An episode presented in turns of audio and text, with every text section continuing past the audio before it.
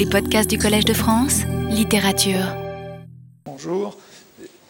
Je vous parlais la semaine passée de ces fautes ordinaires, comme Montaigne les appelle, qui sont des exceptions à la charité, qui font preuve d'envie, et je les évoquais chez un certain nombre de personnages de la recherche du temps perdu. Bloch, euh, André, Françoise, Saint-Loup, au fond, ils étaient tous affectés par ces fautes ordinaires, sauf peut-être la mère du héros, la grand-mère, et à la rigueur, Albertine.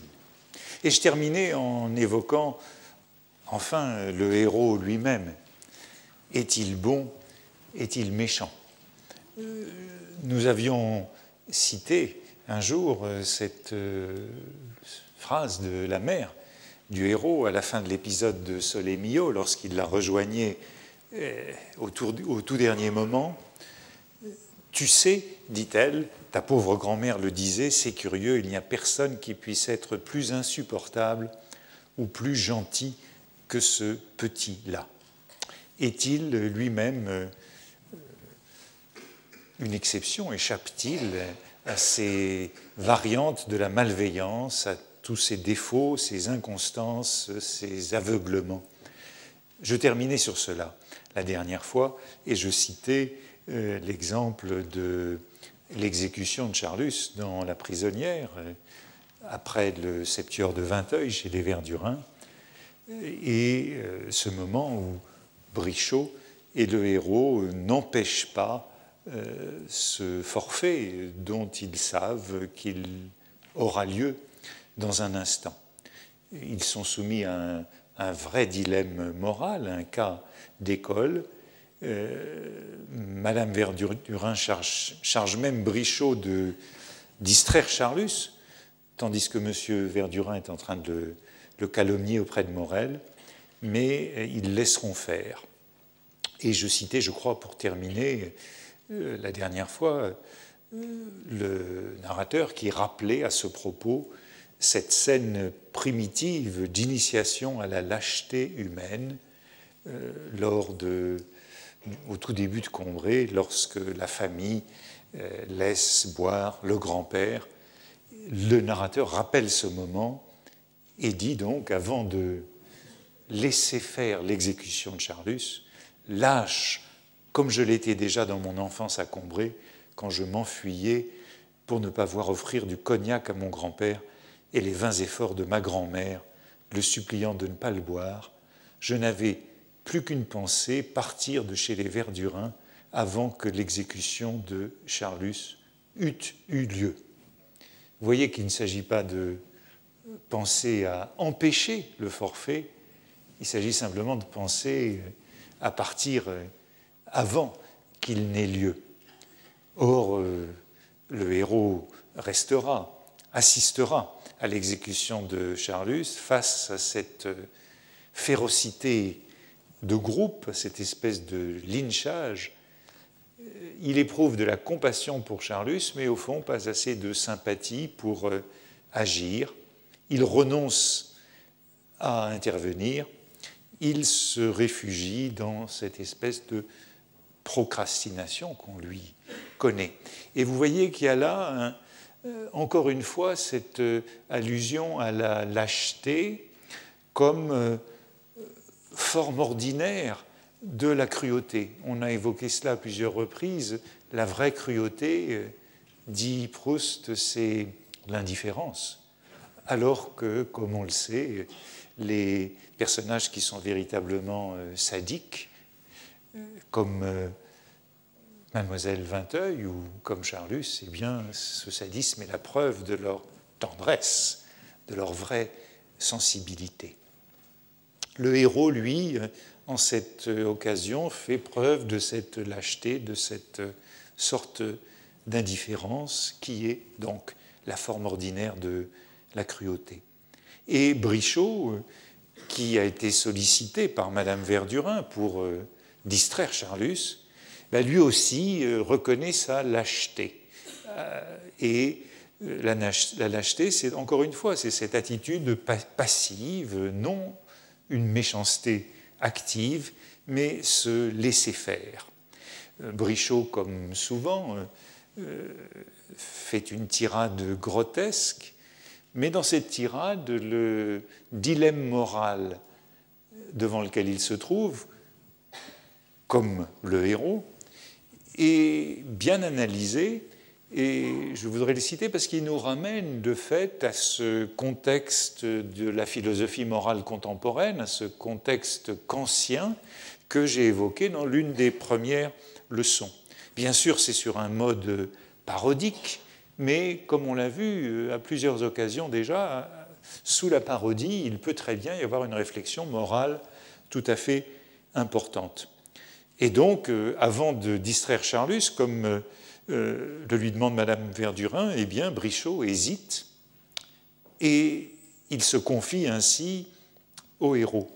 Mais d'abord, l'universitaire me prit un instant à part. Le devoir moral, me dit-il, est moins clairement impératif que ne l'enseignent nos éthiques. C'est le Sorbonnard, le professeur de philosophie morale à la Sorbonne, qui parle de devoir moral, d'impératif éthique. On est évidemment tout de suite dans un contexte de réflexion sur euh, la seconde critique de Kant. Il poursuit ainsi que les cafés théosophiques et les brasseries kantiennes en prennent leur parti, nous ignorons déplorablement la nature du bien. Moi-même, qui sans nulle vantardise ai commenté pour mes élèves en toute innocence la philosophie du prénommé Emmanuel Kant, je ne vois aucune indication précise pour le cas de casuistique mondaine devant lequel je suis placé dans cette critique de la raison pratique où le grand défroqué du protestantisme platonisa, à la mode de Germanie, pour une Allemagne préhistoriquement sentimentale et aulique, à toutes fins utiles d'un mysticisme poméranien. C'est le banquet, mais donné cette fois à Königsberg, à la façon de là-bas, indigeste et assaini, avec choucroute et sans gigolo. Bon, le passage évidemment n'a pas l'air euh, très sérieux, il n'en reste pas moins que c'est bien le dilemme moral auquel euh, euh, Brichot ne sait pas répondre et pour lequel l'impératif kantien ne lui sert de rien. Pour finir, il s'exécute comme Madame Verdurin le lui demande, et il dit, au bout de ces longues tirades de délibération, il me semble que je l'attire, Charlus, comme qui dirait dans un guet-apens, et je recule comme devant une manière de lâcheté. Vous voyez de nouveau la lâcheté. Il s'agit toujours de la lâcheté dans ces passages, et tous deux n'iront bien entendu prendre le moindre plaisir au châtiment de Charlus. Il n'empêche qu'ils se sont résolus à cette lâcheté n'auront pas fait preuve du courage d'intervenir. C'est donc cela la lâcheté, l'inaction, l'absence de charité qui permettrait de prévenir un mal sur le point de se commettre. Et le narrateur tend en beaucoup de ces occasions à se pardonner ou il cherche à se faire pardonner de telles lâchetés qui sont présentées, euh, si l'on veut, comme des méfait par omission. Hein. Le péché par omission, c'est celui qui est euh, contraire euh, à non pas un interdit, mais à un principe euh, affirmatif.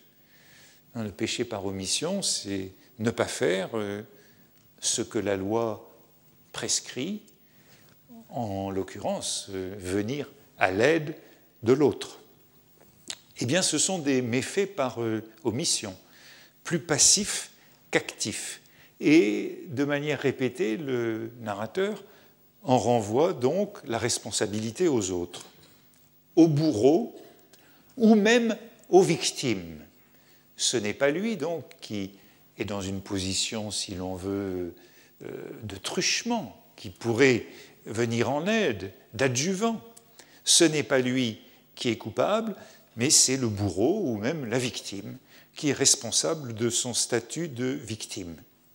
Et tout cela, notons-le, ne nous éloigne pas tellement de ses vertus et vices, puisque j'ai surtout parlé de la charité et de l'envie, mais je vous ai montré l'ensemble des vertus et des vices de Giotto. Et à Padoue, nous avions euh, la force et l'inconstance en face d'elle. Il s'agit ici d'inconstance, ou euh, dans les euh, bas-reliefs des cathédrales à Amiens, ce que Proust connaît bien et qu'Émile Malle commente, euh, c'est la force opposée à la lâcheté, précisément, ou encore le courage opposé à la couardise. Et à Amiens, dans ces bas-reliefs que, que Proust connaît par Émile Malle, eh bien, cette couardise, cette lâcheté est représentée par un chevalier qui jette son épée et s'enfuit devant un lièvre, tandis qu'une chouette semble pousser un cri. Évidemment, il faudrait s'intéresser à tout ce symbolisme médiéval hein, du lièvre et de la chouette, et nous n'en avons pas le temps, mais voilà cette image de la lâcheté présente chez Émile Malle et connue de Proust. Vous le savez, le narrateur insiste volontiers sur ces duels. Il manie l'épée, le narrateur de la recherche du temps perdu. Ces duels reviennent à plusieurs reprises. Par exemple, dans Sodome et Gomorre 1, au moment où il s'apprête à traverser la cour faire le tour de la cour de l'hôtel de Guermantes pour aller espionner Charlus et Jupien, pour aller les surprendre, les écouter, euh, il euh, dit qu'il lui faut faire preuve de courage, comme dans la guerre des bourgs, comme devant une embuscade. Moi, dit-il, qui me suis battu plusieurs fois en duel sans aucune crainte au moment de l'affaire Dreyfus. Il compare la traversée de la cour de Guermantes à ces duels de l'affaire Dreyfus. Et un peu dans La prisonnière, justement, avant l'épisode de l'exécution de Charlus, il fait aussi allusion à ces duels qu'il a traversés avec courage et qui, dit-il, sont contraires à sa nature. Je tenais de ma grand-mère d'être dénué d'amour-propre. La grand-mère, toujours l'idéal de cette beauté morale à un degré qui ferait aisément manquer de dignité. Sans doute, je ne m'en rendais guère compte, et à force d'avoir entendu depuis le collège les plus estimés de mes camarades ne pas souffrir qu'on leur manquât, ne pas pardonner un mauvais procédé, j'avais fini par montrer dans mes paroles et dans mes actions une seconde nature qui était assez fière. Elle passait même pour l'être extrêmement, parce que n'étant nullement peureux, j'avais facilement des duels. Et des duels, des faux duels en quelque sorte, qui correspondent à cette seconde nature que le héros affecte pour euh, n'avoir pas l'air d'être dénué d'amour-propre comme sa grand-mère. Mais, ajoute-t-il, de ces, duels, de ces duels, je diminuais pourtant le prestige moral en m'en moquant moi-même, ce qui persuadait aisément qu'ils étaient ridicules. Mais la nature que nous refoulons n'en habite pas moins en nous. Le narrateur, qui fait donc preuve de courage, insiste sur ce courage, même si, dit-il, il n'a pas de fierté, il n'a pas d'amour propre, ce courage est une seconde nature, non euh, une nature originale, eh bien, je le disais, euh, il n'est pas sans faire preuve de lâcheté en plusieurs occasions et de raisonnement pour euh, s'absoudre, se faire absoudre, se faire pardonner cette lâcheté. Il y a des passages qui sont bien connus à cet égard et qui sont relatifs justement à la mort d'Albertine et à la mort de la grand-mère, puisqu'il les a toutes les deux laissées mourir. Par exemple, dans Albertine disparue, c'est aussitôt après la mort de la jeune fille. Dès qu'il apprend la mort d'Albertine, qu'il se sent coupable de cette mort par l'acharnement qu'il a mis à lui faire avouer ses secrets. Et il éprouve, dit-il, il a, euh, avec une grande pitié d'elle, la honte de lui survivre. Pitié et honte. Pitié d'Albertine morte, honte de lui survivre. Peut-être peut-on s'arrêter un instant à cette expression, avoir une grande pitié d'elle, qui est peut-être un peu troublante puisqu'elle est morte. On a pitié euh, de son âme, on a pitié euh, du damné, mais avoir pitié d'elle quand elle est morte, et c'est une expression que Proust utilise à plusieurs reprises. Et pourtant, malgré cette pitié et cette honte, il poursuit en disant qu'il bénéficie en quelque sorte de sa mort. Car, dans un constat qui est peut-être choquant, déplacé, même inconvenant, il fait une sorte de froid calcul des coûts et des avantages que lui procure au fond la mort d'Albertine. Une femme, dit-il, est d'une plus grande utilité pour notre vie si elle y est, au lieu d'un élément de bonheur, un instrument de chagrin. Et il n'y en a pas une seule dont la possession soit aussi précieuse que celle des vérités qu'elle nous découvre en nous faisant souffrir. Albertine est donc morte, elle vient de mourir, à la page précédente il l'a appris, mais Albertine a servi au héros en lui donnant accès à certaines vérités qu'il n'aurait pas connues autrement, et le narrateur, qui est désabusé, qui a grandi, le constate non sans un curieux détachement. Certes, il y a la pitié d'Albertine, la honte de lui survivre, mais dans la même phrase et dans la phrase suivante, ce calcul du bénéfice lié à sa mort, de l'utilité plus grande pour notre vie du chagrin qu'elle a procuré. Je voudrais rapprocher de ce passage pour bien essayer de comprendre euh, ce qu'il implique, il y a justement une page de Manon Lescaut que j'ai évoquée je ne sais plus quand, comme euh, sorte de contre-type allégorique. Et pourtant, roman non sans analogie, puisqu'il est une sorte de modèle du roman de la passion amoureuse.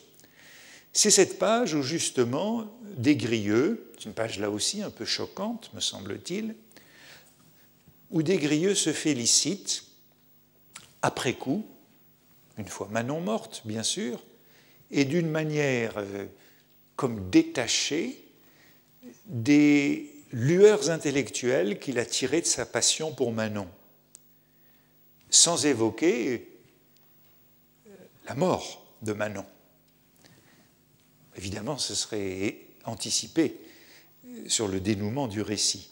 Et il est en train de faire son récit à l'homme de qualité. Hein. Les lumières que je devais à l'amour, euh, c'est le moment où Manon l'a quitté pour la première fois, où il est retourné chez son père, enfin, son père l'a enlevé, et où euh, il a, euh, comment dire, il a acquis une certaine sagesse, une certaine paix de l'âme. Les lumières que je devais à l'amour me firent trouver de la clarté dans quantité d'endroits d'Horace et de Virgile qui m'avaient paru obscurs auparavant. Je fis un commentaire amoureux sur le quatrième livre de l'Énéide. Je le destine à voir le jour et je me flatte que le public en sera satisfait. Souvenez-vous de l'état de Desgrieux au moment où il se flatte du succès de son commentaire de l'amour auprès du public. Hein. Il est affamé, euh, il vient d'être retrouvé dans un piètre état, par euh, ce protecteur qui le nourrit, il est au plus bas, et euh, euh, pourtant il a cette espèce de suffisance ou d'infatuation de l'homme de l'être. je me flatte que le public sera satisfait de ce commentaire amoureux. Manon est morte, mais Desgrieux est devenu écrivain. Il publiera ce commentaire avisé du livre 4 de l'Énéide. Livre 4 de l'Énéide, qui est celui des, amours euh, et de Didon, et qui se termine par le départ d'Aîné et le suicide de, Didon. Hein? Vous voyez que, que la femme parte, comme Albertine ou comme Manon, ou euh, que la femme reste, euh, comme Didon, en tout cas c'est toujours la femme qui meurt et l'homme qui écrit. Manon et Albertine partent, mais Desgrieux écrit un commentaire euh, de l'Énéide.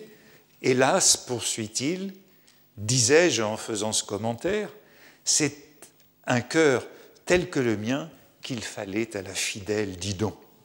Mais euh, ni lui, euh, ni le héros ne se suicident après le départ de l'objet aimé, et Desgrieux se félicite donc de cette intelligence de l'amour qu'il a acquise grâce à Manon. Suivant le même mouvement, le narrateur n'est pas loin de se féliciter, non pas de la mort d'Albertine, bien sûr, mais du discernement que lui a donné cet amour qui a coûté la vie à Albertine. Une sorte de, dommage collatéral, si vous voulez. Le narrateur comme des grieux, montre une certaine inconscience de ce coup. Et ces passages ne les rendent pas soucieux de l'autre, conscients de leur responsabilité aimable. En vérité, euh, à la fin de l'adoration perpétuelle, au début du temps retrouvé, à la fin de l'adoration perpétuelle, c'est un moment jubilatoire où le, où le héros trouve enfin sa voie, rencontre sa vocation, son accomplissement. Eh bien, ce moment jubilatoire de révélation, quasiment religieuse, quasi religieuse, ce moment jubilatoire est là aussi traversé par une sorte d'état d'âme, de mauvaise conscience, un même sentiment de culpabilité à l'idée de tirer profit de la mort d'autrui. Voici ce que dit le narrateur, hein, c'est un moment donc assez proche de cette page d'Albertine disparue, aussitôt après la mort d'Albertine. Et quand nous cherchons à extraire la généralité de notre chagrin, mais c'est le même mouvement, hein, l'inspiration c'est le chagrin, quand nous cherchons à extraire la généralité de notre chagrin, à en écrire, nous sommes un peu consolés, peut-être, par une autre raison, et une consolation dans l'écriture même du chagrin, qui est que penser d'une façon générale qu'écrire est pour l'écrivain une fonction saine et nécessaire dont l'accomplissement rend heureux comme pour les hommes physiques, l'exercice, la sueur, le bain. Écrire une peine d'amour donne un certain bonheur. Et dans la jubilation de la découverte de la vocation, eh bien, il y a un certain sentiment de culpabilité qui traverse cette joie, qui est lié au fait qu'il y a là une consolation par rapport au malheur. À vrai dire, contre cela, je me révoltais un peu. Je me révoltais, mais un peu, pourrait-on dire. Hein. J'avais beau croire que la vérité suprême de la vie est dans l'art, la vraie vie, c'est la littérature. J'avais beau, d'autre part, n'être pas plus capable de l'effort de souvenir qu'il m'eût fallu pour aimer encore Albertine que pour pleurer encore ma grand-mère, je me demandais tout de même, je me demandais si tout de même une œuvre d'art dont elle ne serait pas consciente serait pour elle, pour le destin de ces pauvres mortes, un accomplissement. Vous voyez le, doute qui traverse tout ce passage et c'est euh, tout de même, c'est un peu. Hein. Est-ce que ce livre, qui sera un monument aux morts, pour le mort, est-ce bien un accomplissement? Ma grand-mère, que j'avais avec tant d'indifférence, voici cette indifférence, la vraie cruauté, vue agoniser et mourir près de moi, ô puissais-je en expiation, quand mon œuvre serait terminée, blessé sans remède, souffrir de longues heures, abandonné de tous avant de mourir. Vous voyez la nécessité d'expier cette sorte de forfait qui consiste à faire une œuvre de la mort d'autrui. D'ailleurs, poursuit-il, j'avais une pitié infinie, même d'être moins cher, même d'indifférent, et de tant de destinées dont ma pensée, en essayant de les comprendre, avait en somme utilisé la souffrance, ou même seulement les ridicules. Et vous voyez la même expression que tout à l'heure qui revient. Hein. L'écrivain utilise les autres, utilise la souffrance des autres ou la souffrance qu'il lui procure, utiliser la souffrance ou même seulement les ridicules. Tous ces êtres qui m'avaient révélé des vérités et qui n'étaient plus m'apparaissaient comme ayant vécu une vie qui n'avait profité qu'à moi et comme s'ils étaient morts pour moi. Voilà donc ce que je décris comme cet euh, état d'âme, de mauvaise conscience, ce sentiment de culpabilité à propos de cette façon d'utiliser, de profiter, de bénéficier de la vie de ces êtres qui sont morts et qu'on a laissés mourir avec une certaine indifférence, comme la grand-mère, ou avec une certaine responsabilité, comme Albertine, et dont euh, le héros prétend quand même que le livre est un monument à leur mort, est un accomplissement. Dans Albertine, ce passage se termine par une phrase bien connue dans laquelle le narrateur met en balance son crime, hein, ce qu'il appelle son crime, et la noirceur de la société elle-même. Comme si cela ne pouvait pas l'absoudre, mais en tout cas comme si cela pouvait euh, diminuer sa responsabilité. Dans ces moments-là, dit-il, rapprochant la mort de ma grand-mère et celle d'Albertine, il me semblait que ma vie était souillée d'un double assassinat que seule la lâcheté du monde pouvait me pardonner. Vous revoyez une fois de plus la lâcheté, et au fond, il y a deux lâchetés qui sont là euh, en balance. La lâcheté du héros qui a laissé mourir, qui a été indifférent, et puis d'un autre côté, la lâcheté du monde qui, d'une certaine façon, peut lui pardonner. Il met en balance euh, sa propre culpabilité, ce double assassinat, et la lâcheté du monde.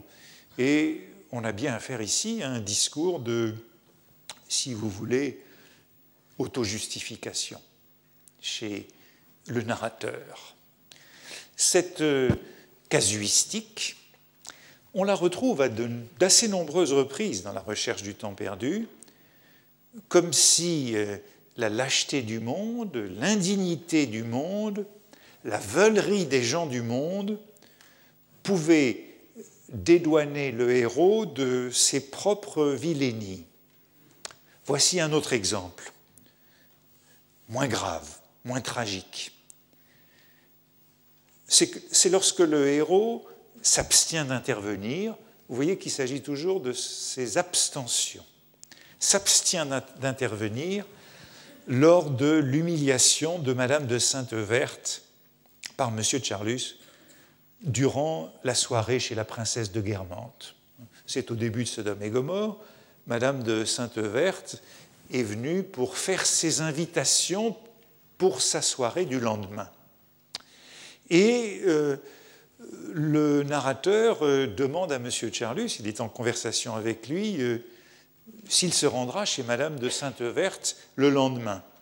En réponse, dit-il, à une niaise question que je lui posais sans malice. Vous voyez que le narrateur est obligé d'insister doublement sur le fait que cette question était niaise et sans malice. Hein. Il n'y a aucune méchanceté de sa part. À une niaise question que je lui posais donc sans malice sur la réception de Madame de Sainte-Verte du lendemain, le baron se lance en effet dans une longue tirade atroce, honteuse, à l'égard de cette pauvre femme, et cette tirade se termine, je vous épargne cette tirade féroce, elle se termine par ces mots du baron. On me dit que l'infatigable marcheuse donne des gardennes parties, moi j'appellerais ça des invites à se promener dans les égouts. Est-ce que vous allez vous crotter là? Or, Madame de Sainte-Verte est juste derrière le baron. Le baron euh, le sait très bien, elle entend tout, et le héros euh, est de ce fait tout ému par la situation. Euh, J'étais indigné, dit-il, de l'abominable petit discours que venait de tenir M. Charlus.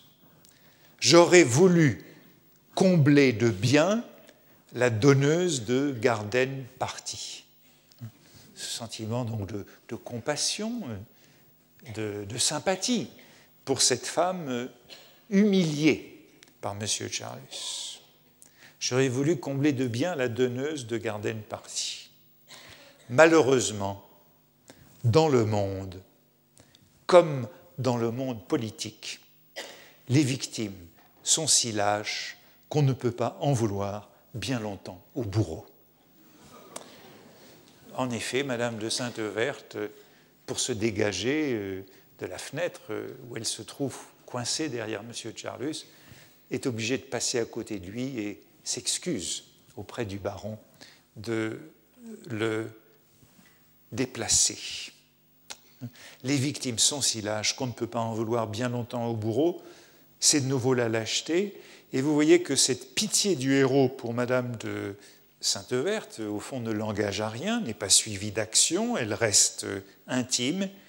Et au fond, cette sentence, euh, c'est encore une sentence, et terrible. Hein.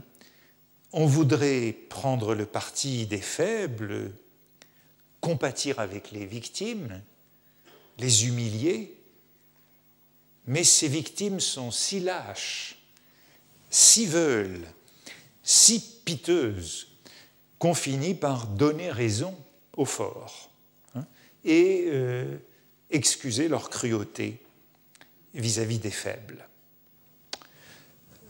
Vous avez remarqué qu'il y avait une comparaison avec le monde politique. Malheureusement, dans le monde, comme dans le monde politique. Les victimes sont si lâches qu'on ne peut pas en vouloir bien longtemps au bourreau.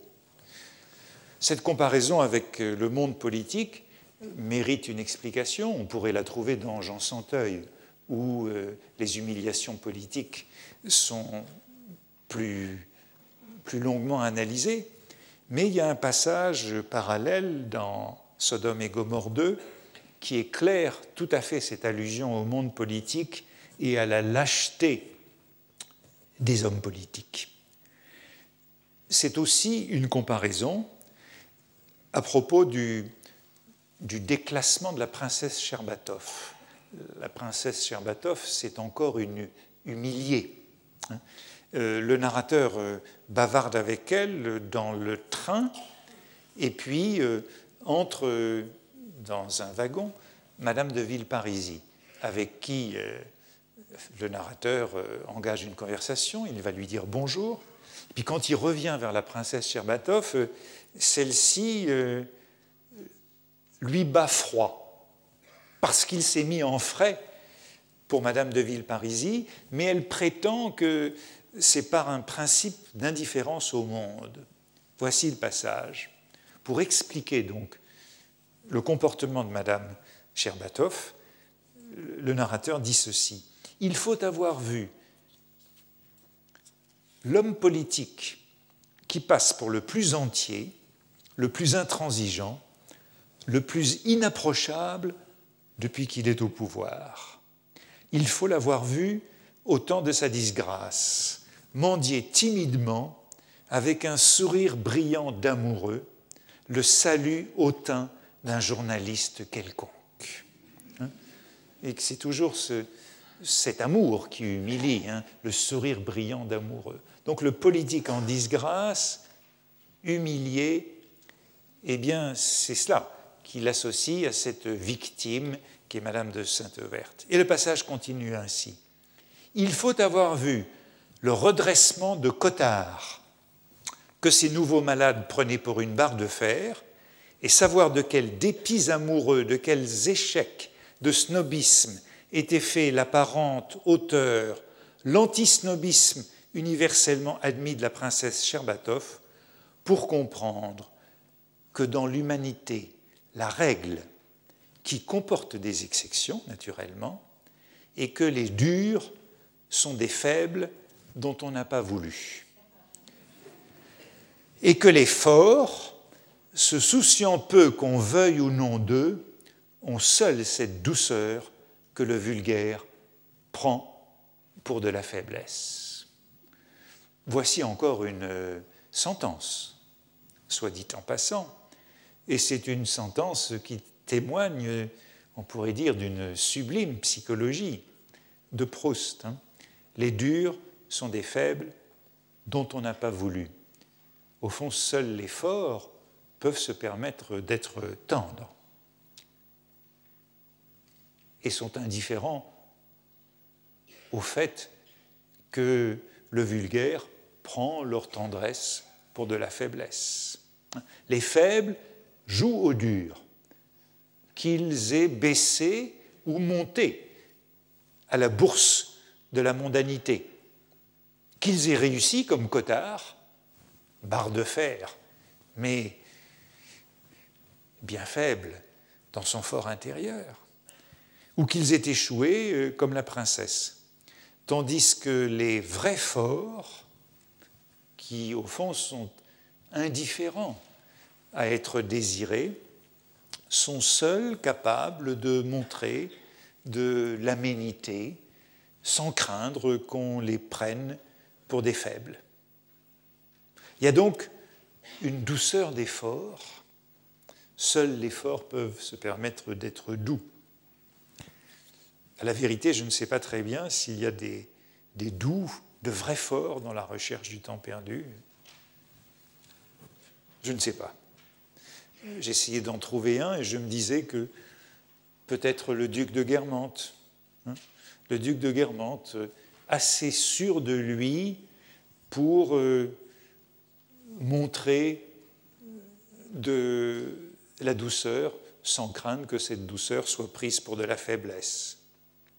Exemple, quand il, euh, dans la, dans la cour de l'hôtel de Guermantes, quand il va vers le père du héros, il venait à mon père dans la cour, passage bien connu, lui arranger le col de son par-dessus avec la serviabilité héritée des anciens valets de chambre du roi. Aucune chance que cette serviabilité soit prise pour de la faiblesse.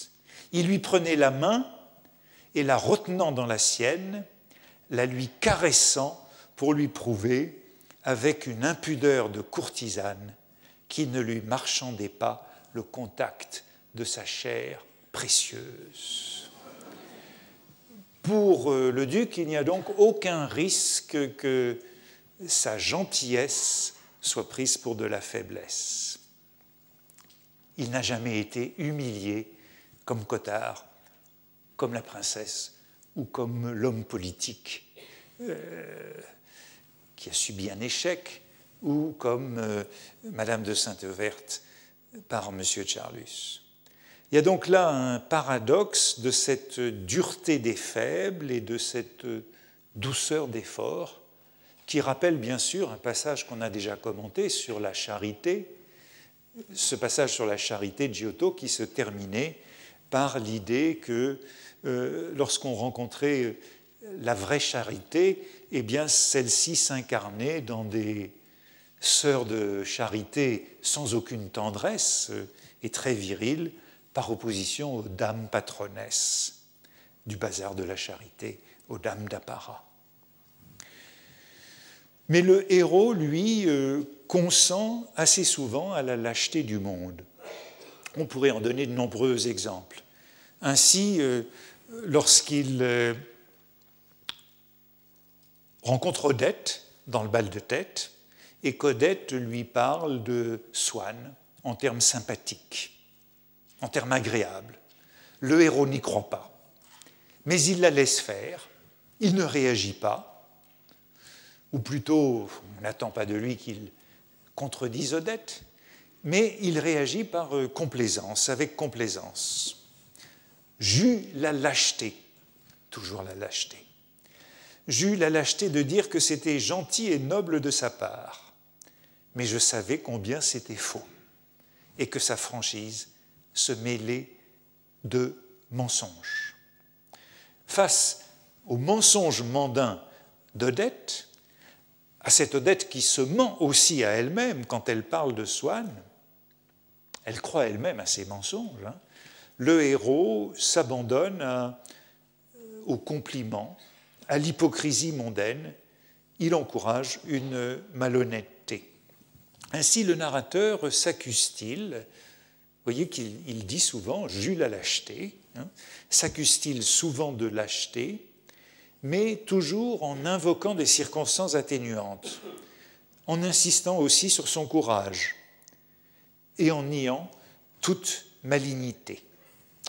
N'est-il donc jamais coupable d'envie, de, suffisance? Sous la forme habituelle, hein,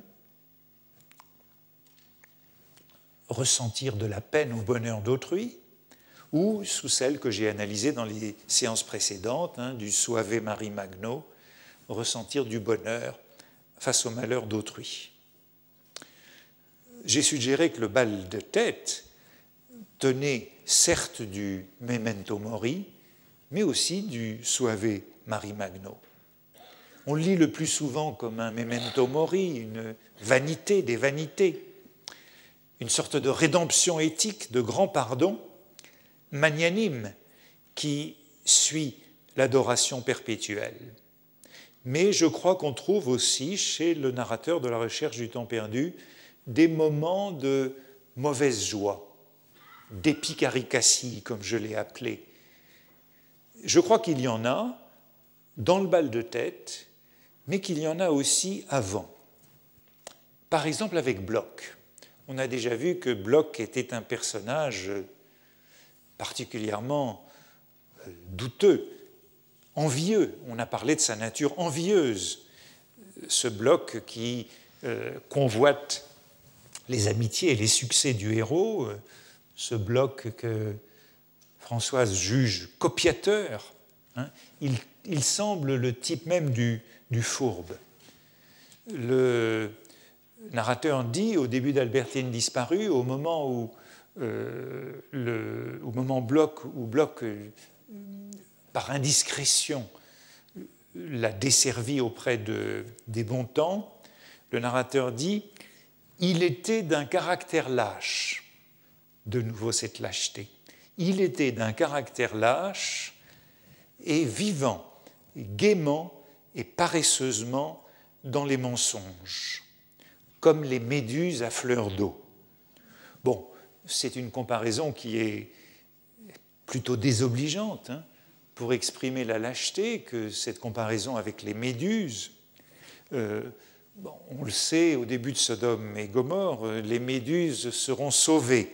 Hein. Le narrateur dit, dira que on pourrait les regarder comme Michelet du point de vue de l'histoire naturelle et de l'esthétique, y voir une délicieuse girandole d'azur. Mais enfin, il n'en est pas encore capable, et le narrateur reconnaît que ces malfaisances, malfaisances de Bloch sont dues moins à une méchanceté innée qu'elles sont les signes d'une mauvaise éducation. Il, sait expliquer les, gaffes, les trahisons, les déloyautés de Bloch. Euh, par exemple, un moment qu'on a déjà analysé, lorsque Bloch euh, euh, l'accuse de snobisme en raison de son amitié pour Saint-Loup. Bloch me dit des choses fort gentilles. Il avait certainement envie d'être très aimable avec moi. Pourtant, il me demanda Dis-moi, es-tu snob?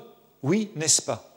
Et le narrateur sait bien expliquer que Bloch est désagréable, soit par mauvaise éducation, soit parce que ses demandes d'affection sont frustrées le narrateur comprend bien que si Bloch est désagréable, c'est parce qu'il ne répond pas aux demandes d'affection de Bloch. Euh, il comprend bien aussi que Bloch est un faible qui joue au dur justement par dépit. Le, le dénigrement furieux, dit-il, était souvent chez Bloch l'effet d'une vive sympathie qu'il avait cru qu'on ne lui rendait pas c'est une demande frustrée qui provoque les méchancetés de Bloch.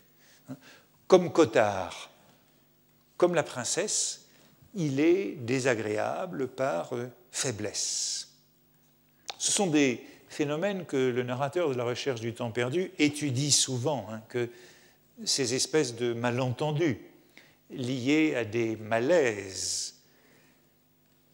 En voici encore un que je cite parce qu'il est assez proche même dans la bourgeoisie, on paraît ingrat et on se montre mufle parce qu'ayant oublié pendant des mois d'écrire à un bienfaiteur qui vient de perdre sa femme, ensuite on ne le salue plus pour simplifier.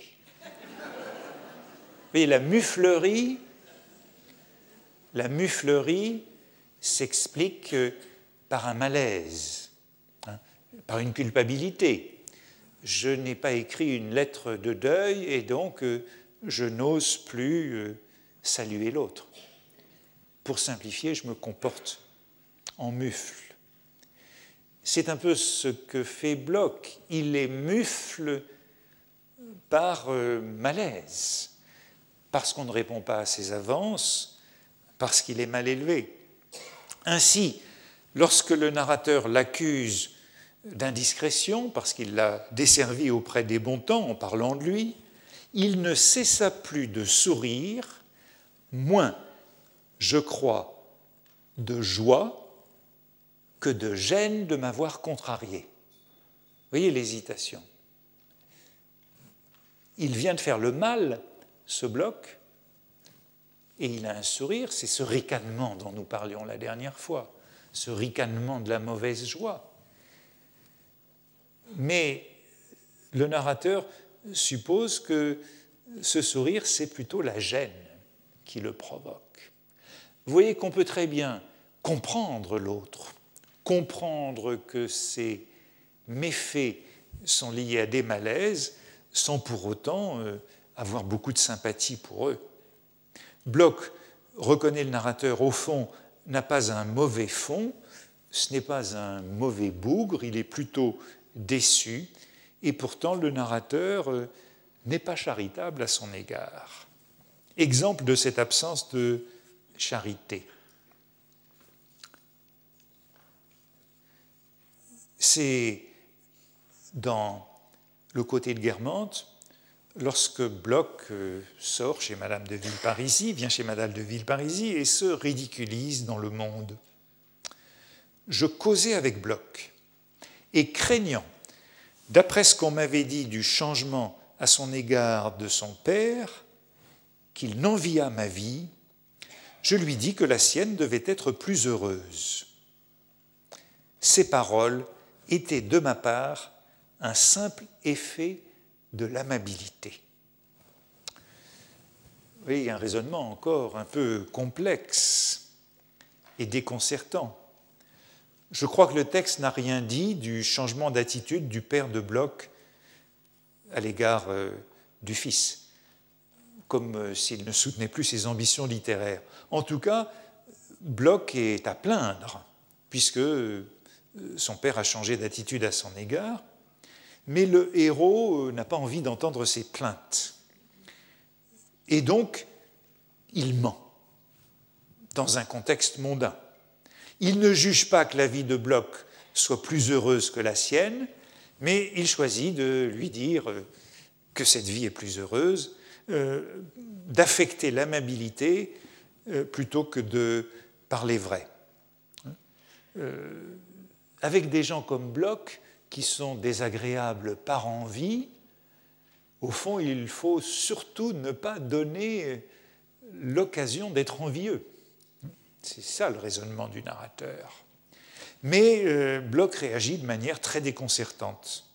Mais l'amabilité persuade aisément de leur bonne chance ceux qui ont beaucoup d'amour-propre ou leur donne le désir d'en persuader d'autres, d'en persuader les autres. Oui, j'ai en effet une vie délicieuse, me dit Bloch d'un air de béatitude. J'ai trois grands amis, je n'en voudrais pas un de plus une maîtresse adorable, je suis infiniment heureux. Rare est le mortel à qui le Père Zeus accorde tant de félicité. Je crois qu'il cherchait surtout à se louer et à me faire envie. Vous voyez ce, jeu de miroir mimétique de l'envie. Le narrateur cherche à se protéger de l'envie de Bloch, puisque chaque fois que Bloch est envieux, il est odieux. Il cherche à prévenir son dépit, à le faire taire, et il s'attire cette réplique de forfanterie. C'est un dialogue curieux, comme si Bloch avait très bien compris l'intention du héros, comme s'il n'était pas dupe, qu'il exagérait son propre bonheur. Je crains qu'il ne m'envie, donc je lui mens et il réagit en cherchant à me faire envie. Le héros a conscience de son avantage sur Bloch et ça donne lieu à cette sorte d'hypocrisie mondaine de son comportement, de fausse modestie par amabilité. Vous êtes plus heureux que moi. Il y a là une insincérité qui fait euh, renoncer à sa responsabilité morale, cette responsabilité morale que le narrateur prétend en général assumer. Il y a donc un refus de voir la peine de l'autre, un manque de solidarité comme on a pu le rencontrer la semaine passée chez Françoise à l'égard de la fille de cuisine, déniant le malheur de l'autre, demandant à l'autre de faire silence sur son malheur refusant de voir le malheur de l'autre. Mais vous me direz comment être indulgent avec Bloch? C'est sans doute un peu difficile. En tout cas, il y a là des moments où le narrateur euh, refuse de voir cette faiblesse chez l'autre.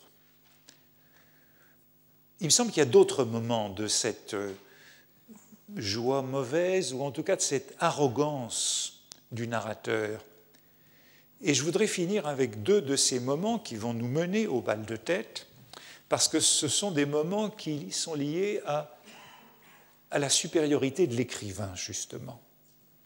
Des moments de hauteur ou d'arrogance, d'expression non dissimulée d'un certain contentement de soi au spectacle de l'échec, de l'impuissance ou de la déchéance de l'autre. C'est dans le temps retrouvé, le premier moment, et c'est à l'égard de Charlus. Euh, non, c'est pas dans le temps retrouvé, excusez-moi, c'est justement dans l'épisode de son exécution. Dans l'épisode de son exécution, juste avant. C'est lorsque le narrateur se rend avec euh, Brichot chez les Verdurins pour euh, cette soirée musicale.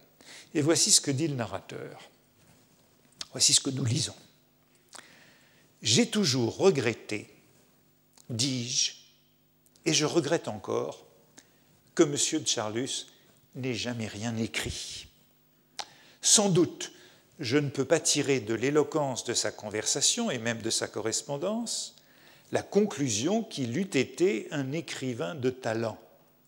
Ces mérites-là ne sont pas dans le même plan. Nous avons vu d'ennuyeux diseurs de banalité écrire des chefs-d'œuvre et des rois de la causerie être inférieurs aux plus médiocres dès qu'ils s'essayent à écrire. La remarque se place donc peu avant l'exécution de Charlus, à laquelle le héros, euh, je disais, prendra part par omission. Et ce petit passage est assez remarquable parce qu'il est fait avec insistance. J'ai toujours regretté, dis-je, et je regrette encore, au présent du narrateur. C'est le narrateur qui parle bien après la fin de la recherche du temps perdu, bien après le dénouement du temps retrouvé. C'est un passage qui est écrit du point de vue de l'écrivain, du point de vue du héros devenu écrivain dans un rare moment projeté au-delà du dénouement du temps retrouvé, dans le temps de l'écriture du roman, par un narrateur, ce passage ne peut être prononcé que par le narrateur une fois qu'il est devenu écrivain et qu'il juge les autres qui ne sont pas devenus écrivains, les autres qui ont échoué. Il ne peut être prononcé que par un narrateur qui a surmonté sa propre procrastination et qui juge Charlus de très haut. J'ai toujours regretté que M. Charlus n'ait jamais rien écrit. Avec une assurance inaccoutumée, voilà peut-être la vraie force qui permet d'être doux, à moins que ce soit la dureté affectée d'un faible. Cette fois, face aux échecs, aux défaillances d'autrui, voilà un narrateur qui fait preuve de peu de pitié, de peu de compassion. Et le dernier passage que je voudrais rapprocher de ceci, eh bien, c'est cette tirade du temps retrouvé, cette fois, contre ceux que le narrateur appelle les célibataires de l'art. Les célibataires de l'art, ce sont les écrivains impuissants, ce sont les ratés de la littérature et de l'art. Or, ce passage a lieu une fois que le héros est entré en possession de sa doctrine esthétique. C'est à la fin de l'adoration perpétuelle. Il vient d'avoir la révélation de son art et de l'instrument de son art, la métaphore. Et au fond, dès qu'il a eu cette conversion, cette transformation, il fustige avec beaucoup de sévérité ceux qui sont restés euh, de l'autre côté, ceux qui s'en tiennent à l'apparence des choses, ceux qui s'en tiennent aux impressions et qui ne sont pas capables de creuser la racine personnelle des impressions, ceux qui ne sont pas capables d'aller à leur devoir, ceux qui fuient leur devoir, ceux qui fuient la tâche de l'artiste et restent des amateurs ou des érudits. Le passage est extrêmement cruel. Aussi, combien s'en tiennent là qui n'extraient rien de leur impression, vieillissent inutiles et insatisfaits, comme des célibataires de l'art ils ont les chagrins qu'ont les vierges et les paresseux. Que la fécondité ou le travail guérirait. Fécondité, travail, on se souvient de Zola ici, hein.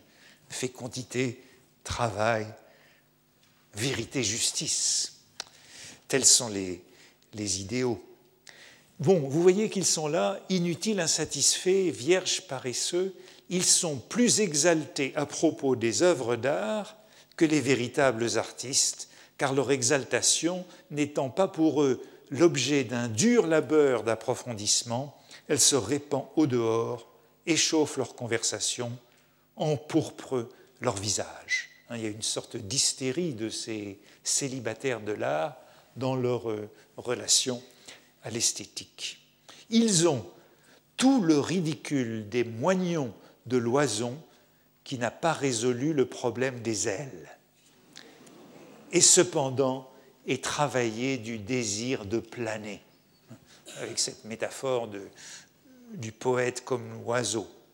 De concert en concert, passe sa vie ce stérile amateur, aigri et inassouvi, quand grisonne, sans vieillesse féconde, en quelque sorte, le célibataire de l'art.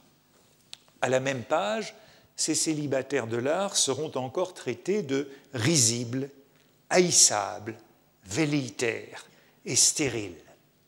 Le héros n'a pas de mots, le narrateur plutôt, si l'on veut, le narrateur n'a pas de mots assez durs pour les qualifier. Comme si, à l'instant d'avant, il n'était pas parmi eux, comme si la révélation ne venait pas d'avoir lieu.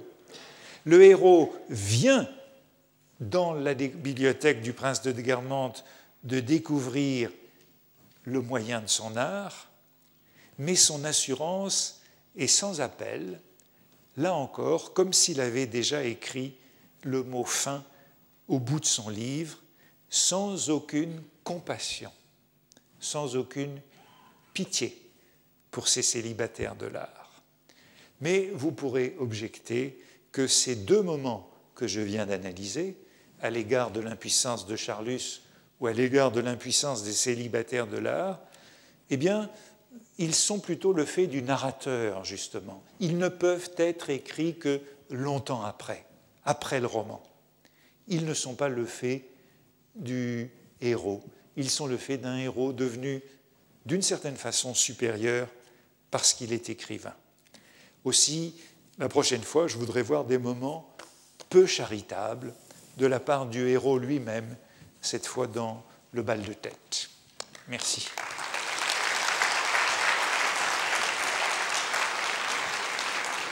Retrouvez tous les podcasts du Collège de France sur www.collège-de-france.fr.